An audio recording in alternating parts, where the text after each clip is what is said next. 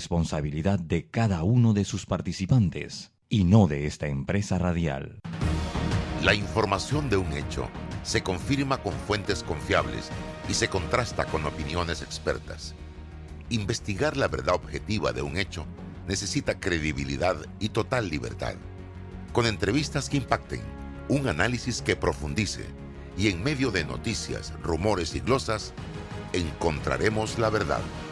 Presentamos a una voz contemple y un hombre que habla sin rodeos con Álvaro Alvarado por Omega Estéreo. Bienvenidos.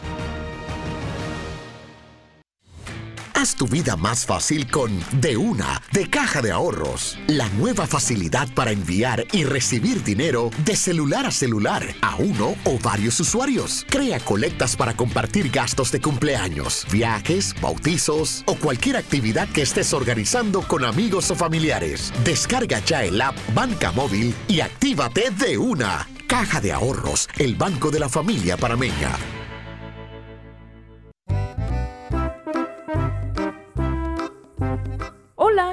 ¿Has paseado en el metro? Es bien bonito, pero es importante dejar salir antes de entrar al tren, circular siempre por la derecha, no botar ni un solo papel, no consumir alimentos y bebidas en la estación.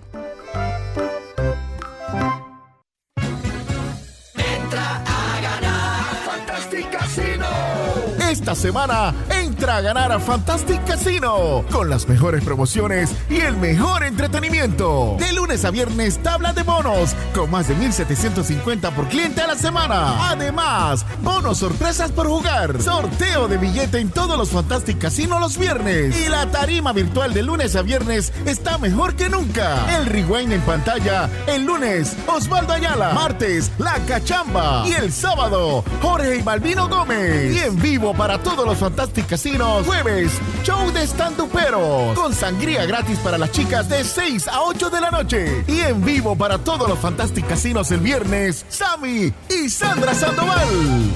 Con el cubetazo 630 más ITBM. Presentando tu tarjeta Winner Club. ¿Qué esperas? Ven a Fantastic Casino y entra a ganar. En Mi Bus seguimos modernizando el transporte público para brindarte un Panamá más conectado, reforzando las rutas complementarias de tu barrio para que llegues al punto de conectividad de tu zona. En el este, cuentas con la zona paga Metro Pedregal, en el norte, con la zona paga Los Andes, y en el centro, con la zona paga 5 de Mayo, en donde tendrás rutas troncales y corredores de alta frecuencia, y así puedes trasladarte de una forma más rápida y segura. Sigue avanzando en tu viaje realizando el transbordo gratuito y aprovecha todos los beneficios en tiempo y dinero. Y recuerda, no bajes la guardia contra la COVID-19. Al viajar con nosotros, usa tu mascarilla, pantalla facial y gel alcoholado. Mi bus, la gente que mueve a Panamá. La información tiene diversas fuentes y opiniones. Aquí las encuentra. Está escuchando Sin Rodeos con Álvaro Alvarado.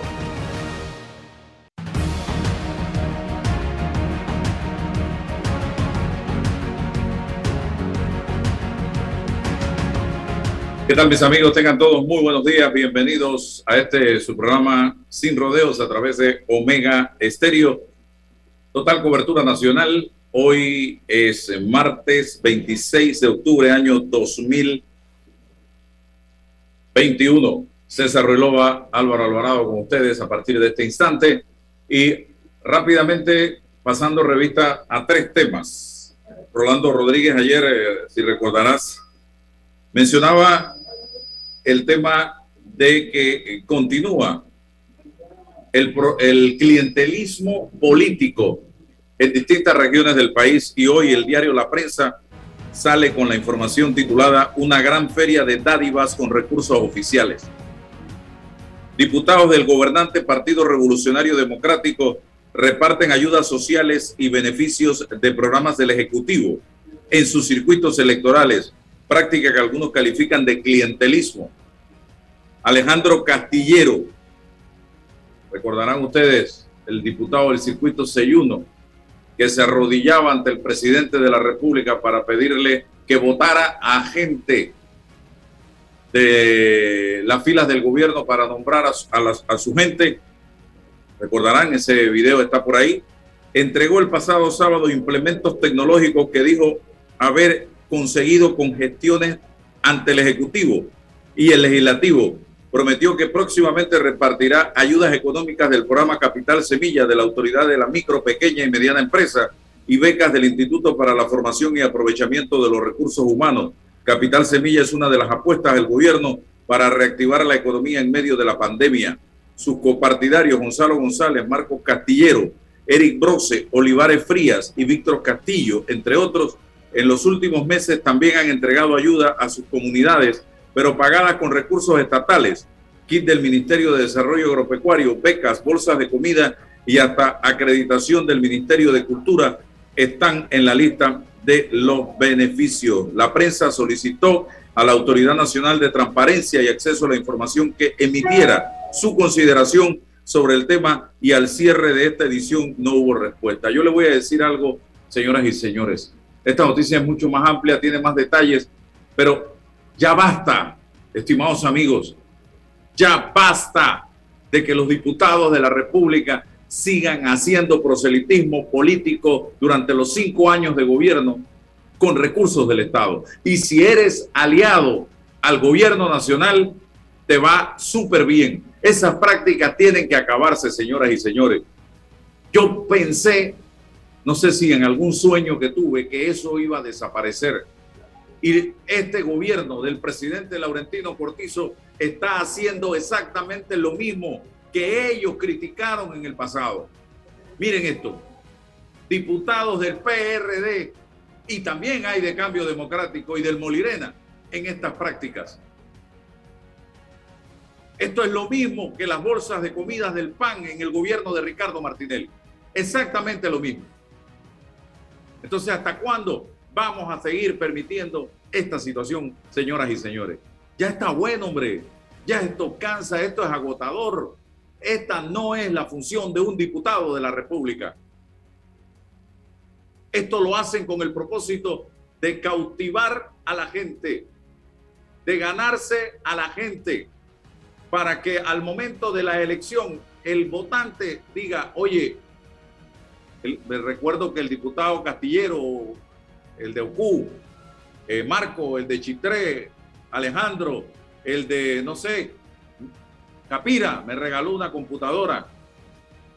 Si ese votante lo que no sabe descifrar o decodificar, don César, es que esa computadora es el producto de los impuestos del pueblo panameño. De allí sale ese recurso, no del bolsillo del diputado. Porque si del bolsillo del diputado saliera, del salario del diputado saliera, no le regalarían ni un USB de 2 eh, giga. Por favor, hombre, ¿hasta cuándo seguiremos tolerando esto, estimados amigos? Y el pueblo feliz porque está recibiendo la dádiva, el jamoncito, la computadorita, la hoja de zinc. Y por eso es que tenemos los políticos que tenemos. Porque ustedes, pueblo panameño, no le ponen un alto a esta situación. Lo otro, se ha estado discutiendo sobre el tema de la publicidad en Foco. Yo les voy a decir algo. Foco es un medio independiente. Yo he sido crítico de algunas cosas que ha hecho Foco, pero es un medio de comunicación social. No comparto algunas ideas, pero es un medio de comunicación social moderno, novedoso, eh, tiene un estilo propio, ese es su estilo, yo lo respeto, no me meto en eso, es su manera de hacer, yo lo haría de otra manera, pero es un medio de comunicación social y los medios de comunicación social subsisten con anuncios comerciales. Yo tengo más de 21 años de tener programas de radio ininterrumpidamente. Y durante 21 años he salido a vender publicidad. Y durante 21 años he dejado claro, yo vendo publicidad, yo no vendo mi conciencia. Y si yo, y aquí lo han visto, yo tengo pauta de Minera Panamá. Y aquí hemos, César, entrevistado gente que cuestiona a Minera Panamá. Yo tengo pauta del gobierno. Y aquí hemos entrevistado gente que cuestiona al gobierno y nosotros hemos cuestionado al gobierno. Y yo decido quién pauta y quién no pauta en mi programa también. Así de sencillo.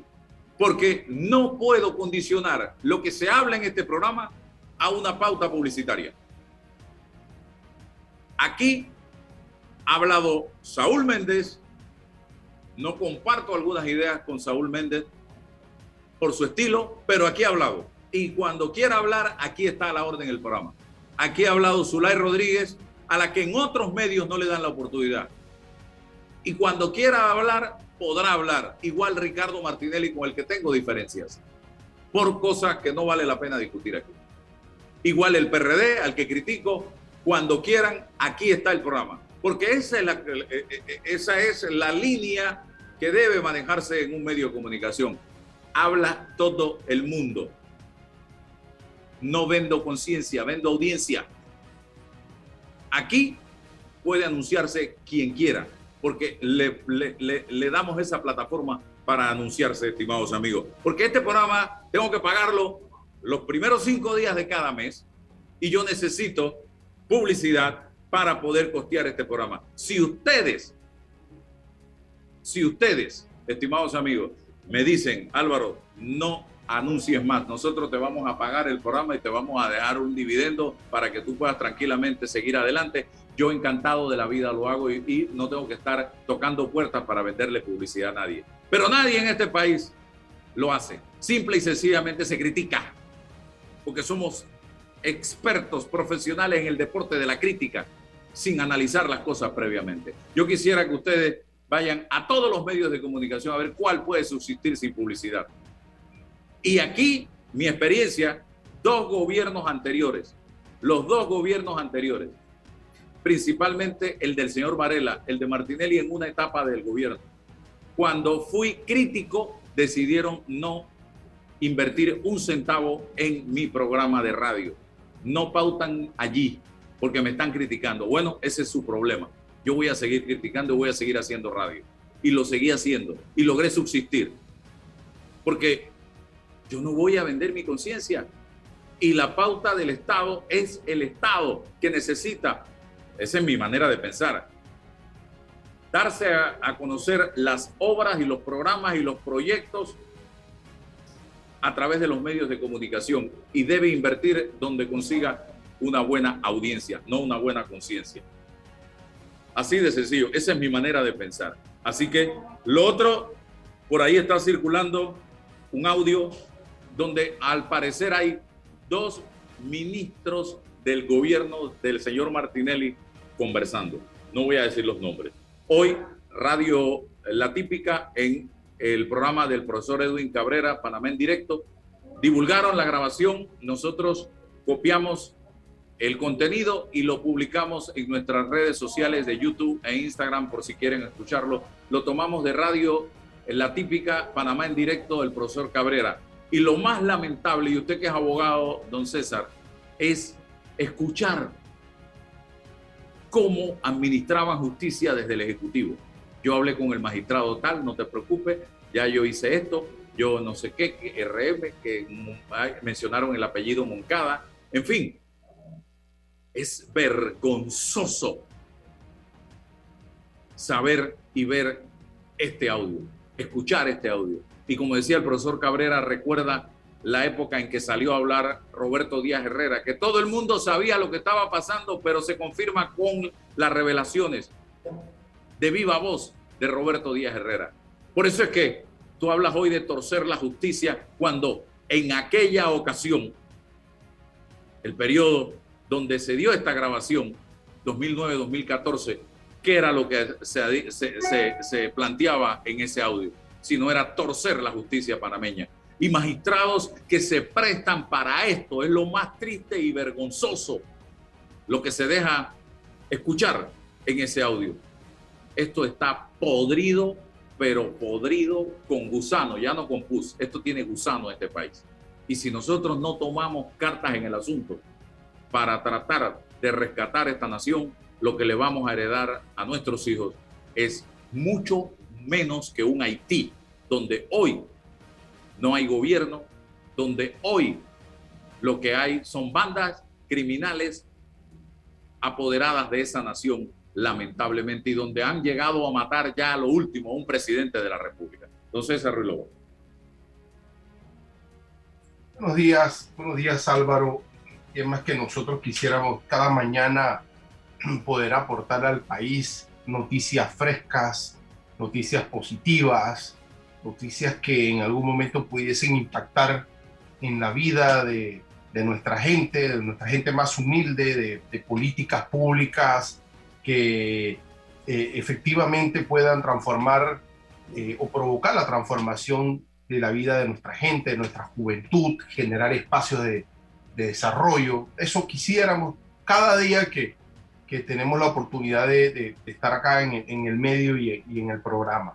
Pero bueno, tenemos también que confrontar estos, estos asuntos históricos, coyunturales, que, que son parte, de, parece, del ADN de, la política nacional. ¿Cómo, ¿Cómo, vencemos este problema de la dotación eh, de insumos, de dinero, de especies, del Ejecutivo al Legislativo, para que entonces este diputado tenga esa cobertura, tenga ese privilegio de poder llegar a un barrio, a una población a entregar bienes simulando que son aportes privados y autónomos. Y, lo, pecaminoso, Álvaro, de este problema es que se enquista más en la mente de nuestra gente esa dependencia, que todo tiene que ser a través de esta figura política, ¿no? ¿Y dónde quedan, fíjate, las instituciones de naturaleza social?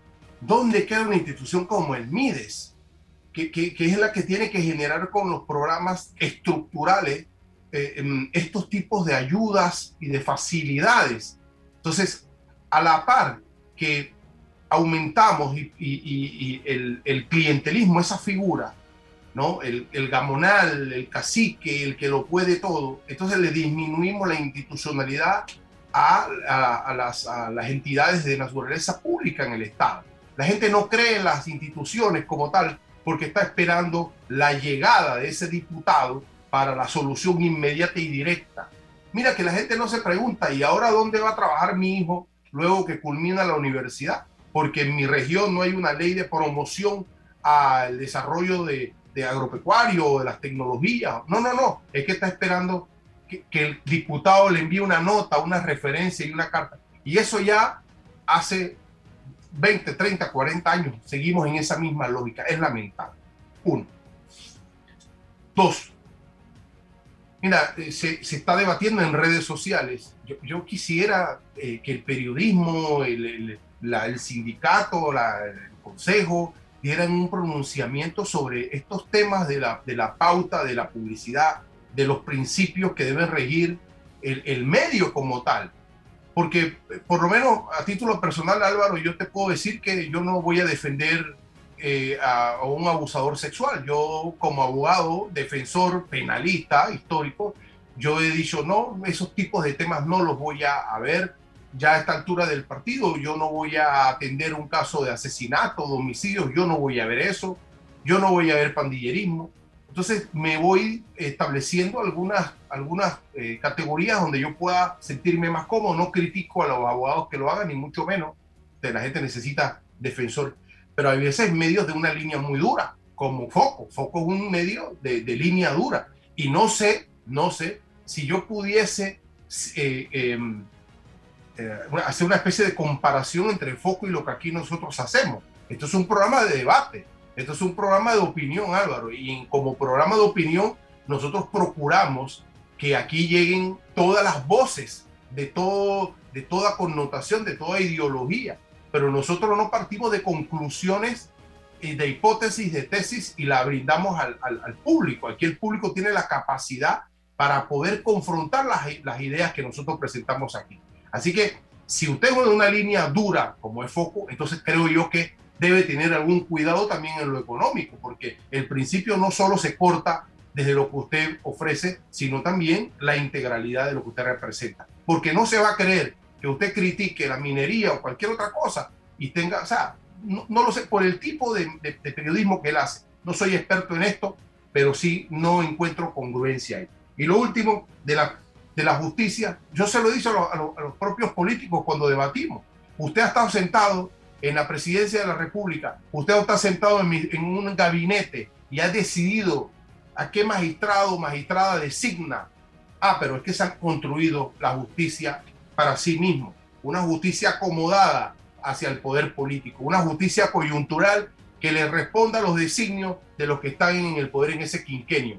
Pero lo lamentable es que después que salen del poder le piden a esos mismos una justicia imparcial, una justicia honesta y una justicia transparencia. Usted no puede pedirle a ese magistrado que entonces va a responder a, otras, a las otras huestes políticas que llegan. Así que esa ha sido la construcción. Lo lamentable, Álvaro, es que la justicia no se constituye ella misma, ella depende de qué, de el aporte que le da el Ejecutivo y el aporte que le da el, el Legislativo cuando lo ratifica. Bueno, necesitamos transformar esto para que la justicia ella misma se autoconfigure, se autoconstituya y se eleve verdaderamente como uno de los tres poderes del Estado. Mientras que eso no ocurra, Álvaro, vamos a seguir en la misma lógica, salvo, salvo que se vaya constituyendo en la cabeza de la Corte Suprema de Justicia la conciencia de que requerimos esa independencia, ese bagaje y esa valentía frente a los otros poderes del Estado. Bien, Víctor Castillo, diputado de la República, presidente de la Comisión de Gobierno de la Asamblea Nacional. Con nosotros ayer eh, en la mañana tuvimos haciendo o planteando interrogantes sobre el tema de la extinción de dominio, que no es otra cosa que un proyecto de ley presentado por el Ministerio de Seguridad que busca el comiso, creo que es el término, ¿no? Comiso. De comiso. De, comiso de, de comiso. A personas que estén vinculadas a narcotráfico y lavado o blanqueo de capitales. Eh, don Víctor, ¿cuál es el estatus de este proyecto de ley que tiene defensores y gente que no quiere ni verlo en pintura? Por el temor, muchos de los que he tenido la oportunidad de conversar temen que una ley de esta naturaleza pueda ser utilizada para perseguir políticamente a adversarios eh, y más con las experiencias que hemos tenido de ministerios públicos al servicio del Ejecutivo o de la política. Hablemos de esto, don Víctor. Buenos días, Álvaro. Buenos días a todos los que te siguen en las redes y, en Sin Rodeo. Definitivamente, eh, tú te has dado algunas respuestas eh, muy enfáticas en, lo, en algunas preguntas. Este es un proyecto de ley, Álvaro, que entró a la Asamblea el 28 de abril faltando dos días para irnos a receso en la Asamblea y, y regresar en el mes de julio. No es seis meses, como dice por ahí de repente una, una, una cuenta de Instagram. Es, una vez entramos a la Asamblea, mientras se constituían las comisiones, posteriormente se le acogieron a todos los proyectos que estaban pendientes, entre, ese, entre ellos este, reformas electorales, GAFI, proyectos de gran importancia para todos. En este caso, este proyecto ahorita mismo está en una mesa técnica de recibir, de recibir todo lo que son definición de concepto. ¿Qué es definición de concepto, Álvaro? Es lo que nos puede dar todos los que están involucrados en el tema. Ayer casualmente teníamos para dar inicio a este tema un seminario invitado inclusive por el mismo Ministerio de Seguridad. Muy valioso, por supuesto, muy valioso, interesante. Sin embargo, de ahí salimos hasta con más dudas, con más dudas porque al final del camino este tipo de proyecto no ha sido eh, involucrado el MEF, no ha, no, no, no, no, el órgano judicial no ha dado respuesta en el, en de concepto. El Colegio Nacional de Abogados, que es un ente importantísimo y medular en este tema, no ha dado su respuesta en cuanto al tema de extinción de dominio. Solamente la APD, el Ministerio Público y algunos diputados han dado opiniones al respecto sobre este tema. Aquí el medular de este tema es lo que tú dijiste de un inicio, incautar bienes que vienen de, procedencia ilícita para buscarle un beneficio, pero a través de una situación legal jurídica que le permita al Estado utilizar estos bienes para algo específico, un momento de repente eh, albergues, qué sé yo. Eh, vemos tantas cosas que se pierden en, en, ese sentido. Pero el proyecto realmente en discusión ahora mismo está en, la, en, la, en la Comisión de Gobierno recibiendo todo lo que son definición del concepto en este momento. Sí, ¿cómo evitar que una ley como esta sea utilizada políticamente? Es la gran interrogante después de haber presenciado, vivido dos gobiernos donde precisamente, y hay constancia anteriores, en los que pareciera que se administraba justicia desde el Palacio de las Garzas. Mira, muy importante esa pregunta, Álvaro, y de eso se trata lo delicado que es este concepto. Eh, este, este, este, tema, mira, anteriormente, en una entrevista anterior me decían que lo más importante de la República eran las reformas electorales. Sí, puede ser, porque es la que va a distribuir cómo se va a manejar con, con, los, con todos los poderes el tema, la salud, la educación a través de leyes y demás. Pero este tema también es importantísimo, porque tiene que ver de una u otra forma con lo que tú acabas de decir, que no se utilice el tema de extinción del dominio, la definición de esto, para persecución política o persecuciones personales que se han visto en gobiernos anteriores y eso es lo que no se quiere. Por eso me imagino que el ministro de, de, de Seguridad ha presentado este proyecto, pero este proyecto hay que enriquecerlo y robustecerlo de la mayor forma. Ayer escuchamos a una compañía, eh, Conrad Attenure System, Steve muy importante lo que, lo que ellos expresaban al respecto sobre este tema. Eh, eh, la DEA también intervino en el tema y, aquí lo que se trata, eh, Álvaro, es que este proyecto salga de la manera más robusta y que los abogados, que son los entes, vamos a llamarlo, intermediarios, en la ejecución de los mismos, porque nadie va a esperar que se le incaute un bien, porque aquí se está tratando también de la inocencia de la persona hasta que el bien sea asegurado que es de él o no es de él. Aquí de repente te, consideran de repente a ti en el buen panameño eh, eh, y todos somos inocentes hasta que se pruebe lo contrario, aquí es al revés. Todos somos culpables hasta que se demuestre lo inocente. Y eso no puede ser. Hay cosas, términos que hay que ampliar y robustecer. E inclusive yo ayer hablé con el secretario general de, de Ministerio de, Seguridad y le dijimos el tema de lo preocupado que está el, tema. No es que esta comisión no quiera discutir, ni la Asamblea quiera discutir este proyecto de, de ley, sino es que hay que robustecerlo con una mesa técnica que realmente alimenta el proyecto y lo robusta, lo robusca para que no para que esas esa, esa interrogantes que tú tienes, que diste al inicio, no se den en un momento dado. Porque esa interrogante que te haces tú es la que nos hacemos todos los panameños. Buenos días, diputado Castillo. Le saluda y le pregunta, y bueno, más que una pregunta, es una reflexión, César Ruilova. Em, Saludos. Es importante em, establecer que en la actualidad, Álvaro, existe el mecanismo en estos tipos de investigaciones de la aprehensión de los bienes patrimoniales de la persona que es sumariada. La diferencia con una ley de extinción de dominio, con, la, con lo actual, es que ahora, Álvaro, el, Estado no puede venderlo, disponer de ese bien, tiene que administrarlo, tiene que cuidarlo mientras que el proceso culmina con una, un fallo de inocencia o culpabilidad. Si el fallo culmina con un fallo de culpabilidad, lo que procede entonces es el comiso, otra figura de ese bien, y luego el remate y las, las cuestiones. Y si, y si la persona pues, resulta inocente, hay que buscar un mecanismo de devolución de esos bienes. El, la figura de la extinción de dominio hace que desde el principio el Estado, el Ministerio Público a través del Estado pueda disponer de esos bienes, rematarlo, venderlo con independencia de lo que resulte del proceso. Y por eso que esta, esta figura, que está instaurada en otras legislaciones, Colombia y otras legislaciones, eh, ha confrontado un debate sobre la constitucionalidad o no de esto, diciendo que usted cómo se presume inocente si le van a rematar bienes desde el principio. Eh, eso es delicado y muy bien hace eh, la comisión en ampliar el debate, eh, llamar a, los constitucionalistas para que puedan dar un aporte sobre este asunto. Claro que el Colegio de Abogados tiene que pronunciarse y verificar la, esto.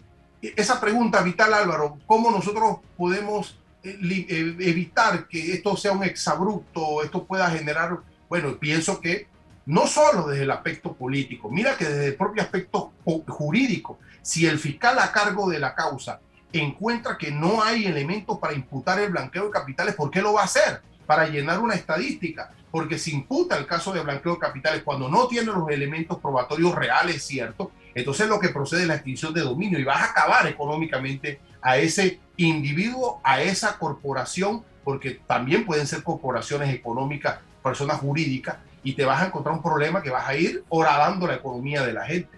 Que hay que tener algo parecido a lo que le pasó a Wackett le, pusiera, le pudiera pasar a cualquier empresario, ya no en una lista Clinton. Por, exactamente. por supuesto, llegaste, dijiste que estabas parte de una organización criminal te quita los bienes y, dónde, cuándo fue esto, de, de, qué se trata, y entonces ahí está. Viene el resultado.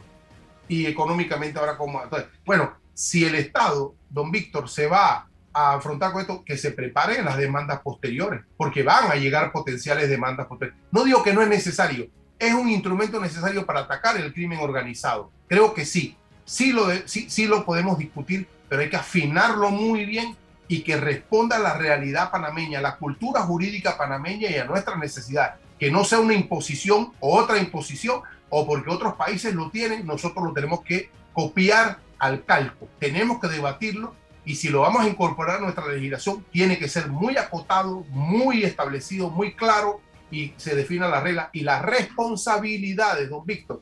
Cuando un, fiscal o un juez determina esto, tiene que asumir las responsabilidades de lo que hace. Que ahí está la clave, don Álvaro.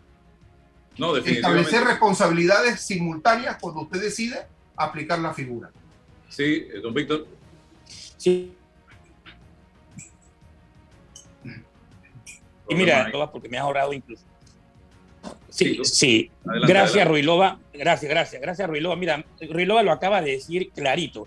Este es un proyecto de ley, primero que todo, que no ha entrado a discusión, no se está discutiendo actualmente, se están buscando todos los elementos para, no porque funcionó en Perú, en otro país, en Colombia no ha funcionado, y esto es algo amplio, muy delicado, y no existe una presión de ninguna parte para la discusión del mismo en su momento dado. El tiempo es lo de menos, el tiempo corría a través de lo que era la reforma por el tema de la, de las campañas que venían las elecciones. El tema de esto es delicado porque lo que acaba de decir Loba ahorita mismo es la realidad de este proyecto de ley que está, pues, está presentado en, en asamblea. Pero hay proyectos de ley en asamblea que llegan de una forma y automáticamente llega un abogado y trastoca y lo cambia todo de una manera jurídica. Y aquí lo que se trata no es que, que, que, que la Asamblea haga un proyecto a la medida de ello, porque estamos hablando de bienes cautelados de un destino ilícito. En ese sentido, tenemos que ver qué se hace al respecto y necesitamos realmente que, por ejemplo, el órgano judicial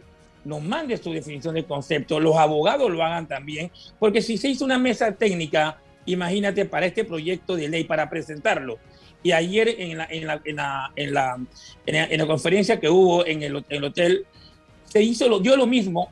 Entonces, estamos hablando de que tenemos que ir viendo lo que vamos a ir aumentando el proyecto de ley para que se haga realmente, porque lo que viene bajando después de no tener algo realmente jurídico es hacer algo totalmente fuera de control que vino a explicar Ruilova.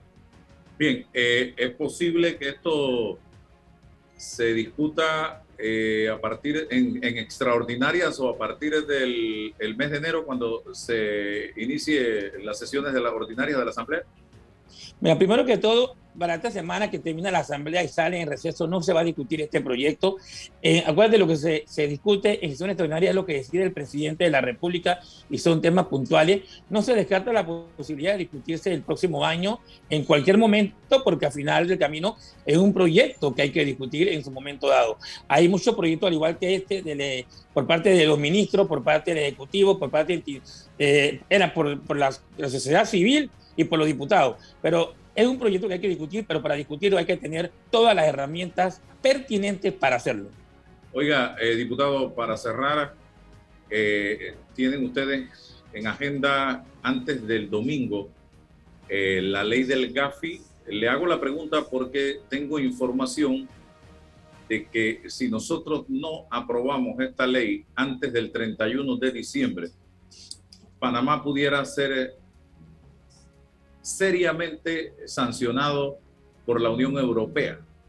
Eh, y es por esto que aparecemos en listas grises y listas negras allá y estamos siendo vistos en toda la Unión Europea como paraíso fiscal. Yo he tenido la oportunidad de conversar con muchas personas eh, que no solo viajan, que viven en Europa y cuando se habla de Panamá se proyecta como un paraíso fiscal. Entonces, Francia, por ejemplo, eh, ha estado solicitando a Panamá, es la información que tengo, eh, información al menos de 15 personas o empresas. Y Panamá no le ha dado ninguna información, no ha cumplido con Francia en estas solicitudes que se han hecho es lo que estoy manejando en este momento. Y acá nosotros le decimos al país, ah, es que nosotros cumplimos, es que nosotros cumplimos, es que nosotros cumplimos y al final es mentira, no estamos haciendo la tarea. Eh, ellos, los europeos, no quieren saber qué hizo César Ruilova, ni qué hizo Álvaro Alvarado, ni qué hizo Víctor Castillo. Los europeos quieren saber su gente qué está haciendo por estos lares con recursos para evadir impuestos en estos países europeos. Don eh, Víctor. Mira, en, este momento en la Asamblea Nacional se están debatiendo dos proyectos, ya, ya pasaron el segundo debate, que proyecto de presupuesto de la Nación y el presupuesto del GAFIC. Ayer se hizo la discusión, el segundo debate, y quiero que sepan que la participación por parte de, la, de todos los diputados fue, fue, fue muy importante, eh, máxime por lo que tú acabas de, por lo que Máxime, por lo que tú acabas de decir, es lo, cómo nos vemos fuera de nuestro país es la realidad y lo que trata es de conducir el país. Ayer vimos a un, eh, eh, un MEF, eh, una DGI totalmente comprometida con este tema y eso es importante que nosotros hagamos esas listas y nos mantengamos. Panamá es un país que se refleja a nivel internacional de muchas formas, como la que tú acabas de decir, pero también de la forma en que todo el mundo quiere venir a Panamá y con un país con un futuro prometedor económicamente hablando. Entonces, ¿se debe aprobar esa ley del GAFI antes del domingo? Primero Dios, primero Dios, creo que hoy estaría en tercer debate, si no me equivoco. ¿Y esa ley qué es lo que busca? ¿Tiene información al respecto? Bueno, tengo algunas informaciones, realmente lo que tú acabas de decir, nosotros ahí se, establece el tema de los, principalmente de los, del tema de los abogados, que es muy importante eh, eh, eh, algunas penalizaciones y demás. La verdad que es un tema bastante complejo, amplio, que te, podía mandar vía, vía correo, vía lo que tú dices, todo el proyecto, cómo está, una vez que analice cómo, cómo está y cómo, y, cómo se está haciendo el trabajo para que Panamá a nivel internacional, no solamente a, través, a nivel de Europa, sino a nivel de todo lo que es la región, eh, siga siendo un país, no de repente paraíso fiscal, sino un país donde la, puede venir, la gente puede venir a invertir, puede hacer las cosas sin ningún tipo de problema. Bien, gracias, don Víctor, por estar con nosotros en la mañana de hoy aquí en este su programa Sin Rodeos a través de Omega Estéreo. Que tenga excelente día. Igualmente, Álvaro, saludos. Bien, vamos ahora con eh, nuestro siguiente invitado, eh, productor agropecuario. Se trata de Kenio Rodríguez. Vamos a ver si ya lo tenemos eh, en salió de la lista de espera. Aparentemente, vamos a escribirle. Nos fuimos, pues. Decirle acá. Vamos al cambio y venimos enseguida a través de Omega Stereo. Vamos al cambio. En Panama Ports creemos en el talento de nuestros peloteros. Panama Ports, unidos con el béisbol nacional. Descarga ya la nueva billetera electrónica nacional BEN de Banco Nacional de Panamá, tu app de cuenta virtual que te permitirá realizar pagos, consultas, recargas, transferencias y retiros en cajeros automáticos, todo de manera fácil, rápida y segura. Envía y recibe dinero utilizando tu celular. Banco Nacional de Panamá, grande como tú. Déjate llevar por la frescura del pollo melo, panameño como tú. Déjate llevar por la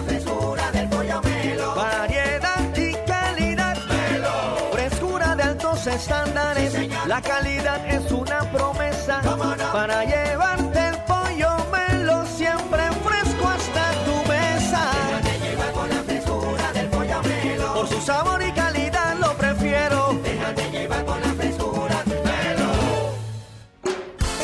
Fantastic Casino que tiene para ti los económicos.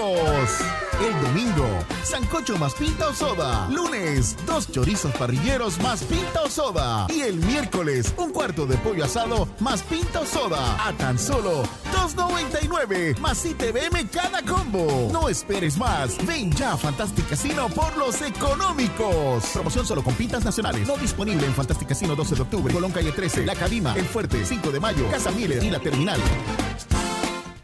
Hay un delito que va en aumento, que se aprovecha de la buena fe de los ciudadanos. Yo estoy aquí construido, aquí mi carro solamente es suyo y mi persona.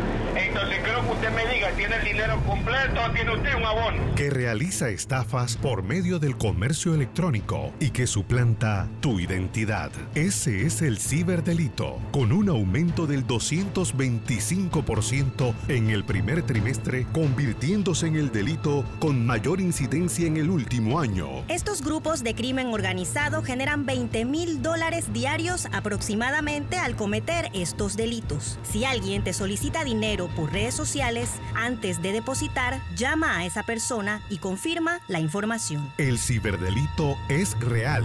Denúncialo al 507-2988 o al 104. Un mensaje de la Policía Nacional, el Ministerio Público y esta emisora.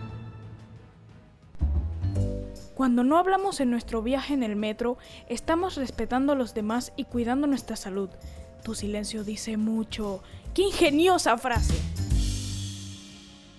En Caja de Ahorros tenemos préstamos personales para la doctora, para de la empresa privada, para la profe, para el jubilado, para el funcionario, para el policía, para todos. Solicita el tuyo y con el desembolso participas para ganar un año de tu nuevo préstamo gratis. Caja de Ahorros, el banco de la familia parameña. Aprobado por la JCJ mediante resolución número MEF RES 2021-1649 del 4 de agosto de 2021. Promoción válida del 15 de agosto al 31 de octubre de 2021. Ver términos y condiciones en www.cajadeahorros.com.pa. En Panama Ports, creemos en un mejor país a través del deporte. Panama Ports, unidos con el béisbol nacional. En Mi Bus seguimos modernizando el transporte público para brindarte un Panamá más conectado, reforzando las rutas complementarias de tu barrio para que llegues al punto de conectividad de tu zona. En el este, cuentas con la zona paga Metro Pedregal. En el norte, con la zona paga Los Andes. Y en el centro, con la zona paga 5 de Mayo en donde tendrás rutas troncales y corredores de alta frecuencia, y así puedes trasladarte de una forma más rápida y segura. Sigue avanzando en tu viaje realizando el transporte gratuito y aprovecha todos los beneficios en tiempo y dinero. Y recuerda, no bajes la guardia contra la COVID-19. Al viajar con nosotros, usa tu mascarilla, pantalla facial y gel alcoholado. Mi bus, la gente que mueve a Panamá. ¿Sabías que el yacimiento de cobre Panamá es un pórfido de cobre? Esto significa que el cobre está acompañado de otros minerales, que en nuestro caso, oro, plata y molibdeno en menores cantidades. Cobre Panamá. Estamos transformando vidas. Bueno, me voy a comer con una estrella. Mm. Espérate, ¿y tu esposa sabe? Claro, ella sabe que la estrella del sabor es American Star. Y por eso en la casa comemos delicioso. American Star, el tasajo, jamón, chorizos y embutidos más suaves, económicos y con el sabor que le gusta a todos. ¡Oh! ¿Me invitas a conocer esa estrella? Busca la estrella roja y azul American Star, la estrella de tu cocina.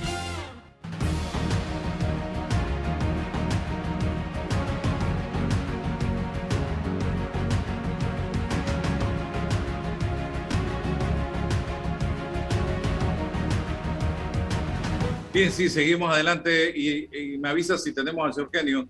Hablábamos de, don César, de cómo un país como el nuestro, en el que en los últimos, en los 10 años del 2009 al 2019 se administraba justicia por teléfono desde la presidencia, cómo tener una ley de extinción de dominio. El peligro que aquí tenemos es que si mañana Álvaro Alvarado o César Ruilova dicen algo que al gobierno de, a, a gobiernos como ese le molestan, inmediatamente te pueden levantar un proceso y te pueden caer encima. Y te pueden quitar hasta las chancletas. Te aniquilan en un segundo. Quedas Entonces, aniquilado en ¿cómo un segundo. Así, bueno, de- decíamos Álvaro en el cambio, eh, hay tres poderes del Estado, pero parece que el judicial es un poder de tercera categoría. ¿Por qué? Porque no se autoconstituye, depende de, la designación del poder ejecutivo, de la ratificación en la cabeza de la Corte del, del Parlamento. hay que ubicar un mecanismo constitucional, por supuesto, de autoconstitución, eso en principio. Y esa autoconstitución lleva consigo la posibilidad de autonomía presupuestaria, buscar fórmulas que le generen autonomía presupuestaria, velar, velar, porque en la estructura interna del Poder Judicial como tal existan reglas de juego para los que participan ahí. Hablo de los jueces de categorías, los jueces que están en la carrera, los jueces que, que quieren hacer una carrera, blindar a esos jueces, apoyar a esos jueces, permitirle que se vayan eh, educando, desarrollando, perfeccionando. Eh, no solo los magistrados son los que tienen derecho a ir a viajar y a tomar los cursos, sino jueces de la República que también tengan esa posibilidad. Y o, y o la escuela judicial que le permita el entrenamiento y tal, cuidarlos, cuidarlos, eh, a, los que ya son veteranos, darle una, o sea, es decir, visibilizar, simbolizar a, la gente que trabaja, porque ahí hay gente buena, Álvaro, que trabaja ahí, hay gente muy buena y de muchas categorías que trabaja allí en el órgano judicial. hay que darle esa, esa, esa categoría, como lo hacen, como lo hacen los norteamericanos, Álvaro, cuando hablan de su justicia, se sienten orgullosos. Nosotros no tenemos ni siquiera una ciudad judicial. ¿Qué ha ocurrido con la dotación del, del terreno para una ciudad judicial? Es decir, concentrar a todos los tribunales para que ya exista una simbología, por lo menos en la infraestructura, de que tenemos una ciudad judicial para eso, para no andar dispersos por ahí. Andamos todos dispersos. Entonces, esos, esas pequeñas cosas, Álvaro, van sumando, aparte de la transparencia, de los principios, de la valentía de las personas que llegan a la Corte Suprema de Justicia. ¿Cómo nosotros queremos recordarlo, que, recordarlos? ¿Con qué ejemplo? y los de arriba tienen que darle el ejemplo a los de abajo para poder que esto funcione. Los abogados que litigamos ahí tenemos que también aportar a? A, eso, al engrandecimiento de la justicia. Es un problema de todos. No es solamente el asunto de que llegaron nuevos magistrados. Es el aparataje, como yo digo, cómo nosotros intervenimos positivamente para mejorar todo el aparataje de la administración de justicia. Es una gran tarea que hay que hacer, pero requiere compromisos patrióticos, compromisos de la... y no conformarnos porque tenemos el vínculo político, manejar la justicia del vínculo político, del poder político, porque va a ser una justicia para mí en cinco años. ¿Y después qué va a ocurrir? Quiero desde esta tribuna también, don César, censurar enérgicamente, como panameño, como periodista, los actos vandálicos ocurridos ayer en el Hospital Nicolás Solano de la Chorrera. Esas imágenes que yo presencié ayer a través de las redes sociales, que vi a través de las redes sociales, me llenaron de dolor, indignación, rabia, sentimientos que expreso hoy públicamente, porque estás destruyendo una infraestructura, haciéndole daño a una infraestructura que te sirve a ti, que te brinda a ti atención de salud, con los pocos recursos con que se cuenta hoy día, señoras y señores. Gente que se tomó unas tierras que no eran suyas. Y yo critico eso, porque usted que ha logrado construir su casa y que quizás tenga un terrenito en algún lugar de la geografía nacional para cumplir un sueño. Este servidor que también llegó a la ciudad capital con una maleta llena de sueños y con una llena de ropa y que logró también construir algunos sueños y que sigue desarrollando metas y sueños a punta de esfuerzo y de sacrificio y parándome todos los días a las 5 de la mañana. Y que venga alguien y de la noche a la mañana se meta en un terreno tuyo, aquí estoy pues, sácame si te da la gana. Y que tú tengas que conseguir abogado, que hacer todo tipo de trámites, subir y bajar escalera para poder sacar a una persona que está invadiendo tu tierra. Dirán, ah, no, es que estas son del Estado, pero es que el Estado somos todos y usted no puede meterse a tierras del Estado tampoco ni privadas. Porque si usted lo hace, en los terrenos de la feria, digo, de, la chorrera, donde está cerca del Nicolás Solano, mañana se va a agarrar y se mete en el parque Porras de las tablas, porque eso es del Estado, pues. Y pasado se mete en el gimnasio Roberto Durán y se queda viviendo ahí porque eso es del Estado. Entonces, esto tenemos que pararlo.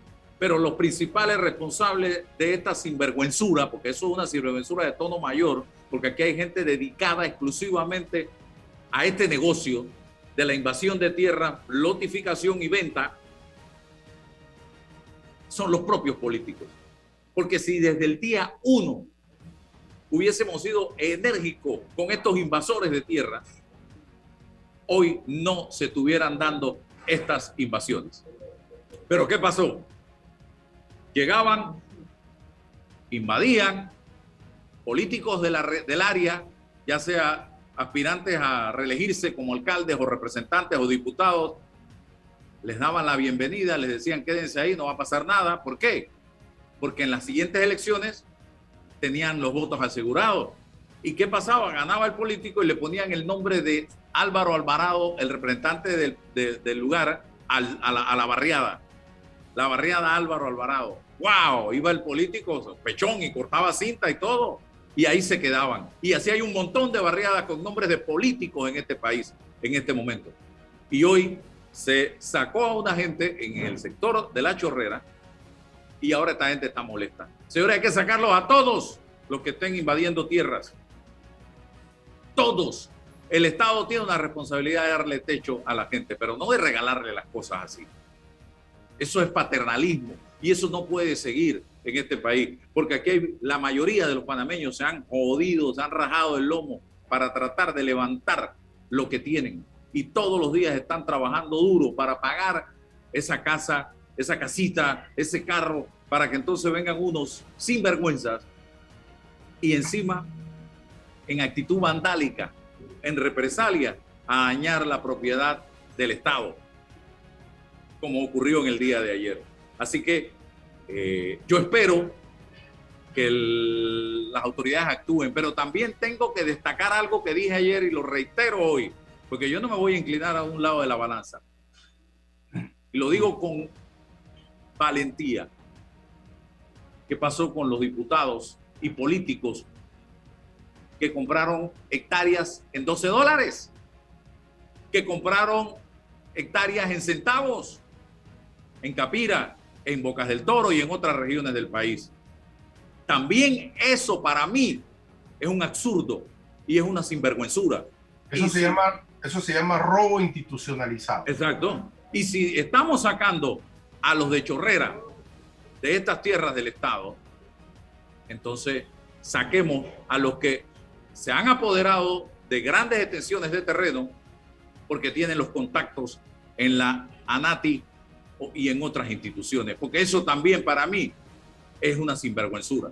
Aquí tenemos que darle al uno y darle al otro tan sencillo como eso. Y esos son los ejemplos que no deben darse porque generan esa situación de la invasión de tierra, porque el invasor dice, si fulanito de tal que es diputado tiene no sé cuántas hectáreas a 12 dólares la hectárea y la otra tiene no sé cuánto, ¿por qué yo no puedo quedarme en este terreno a 12 centavos también el metro?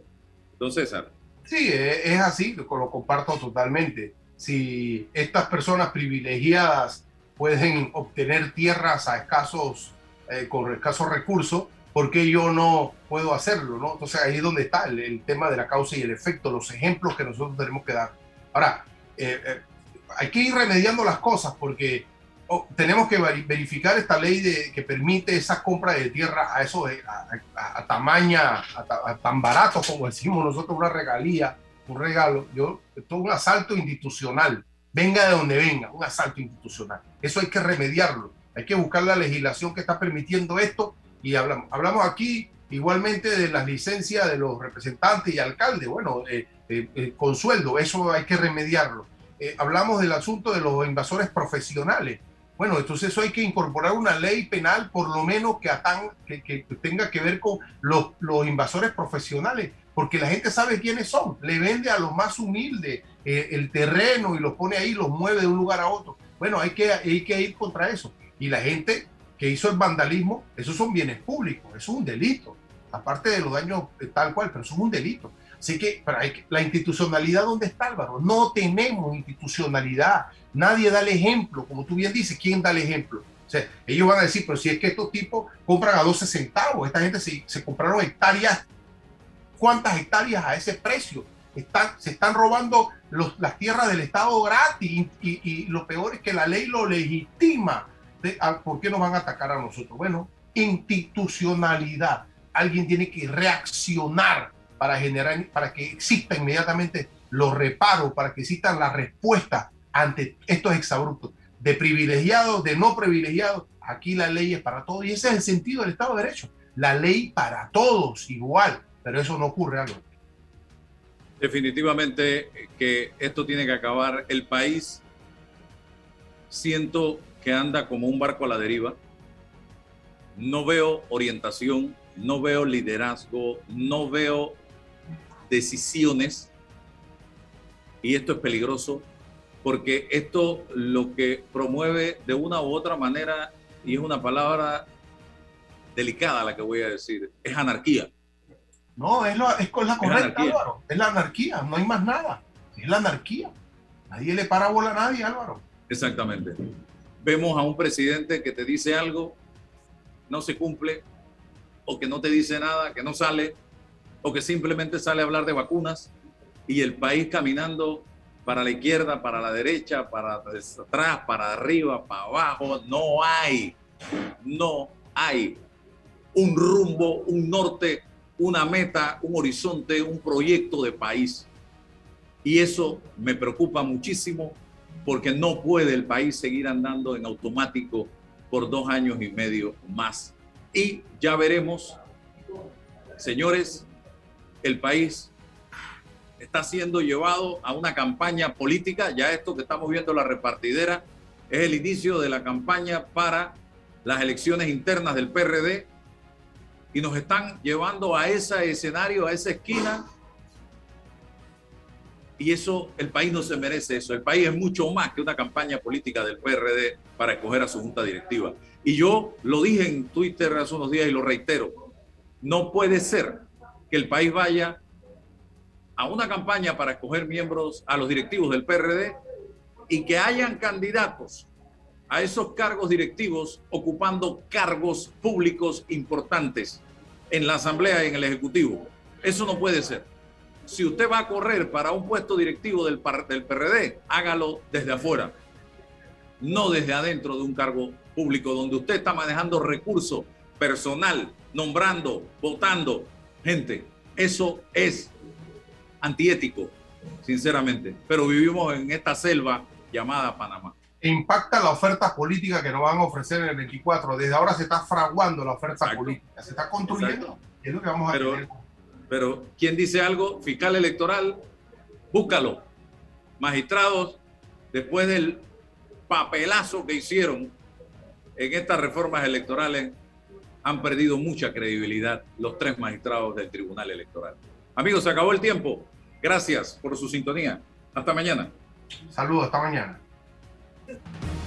La información de un hecho se confirma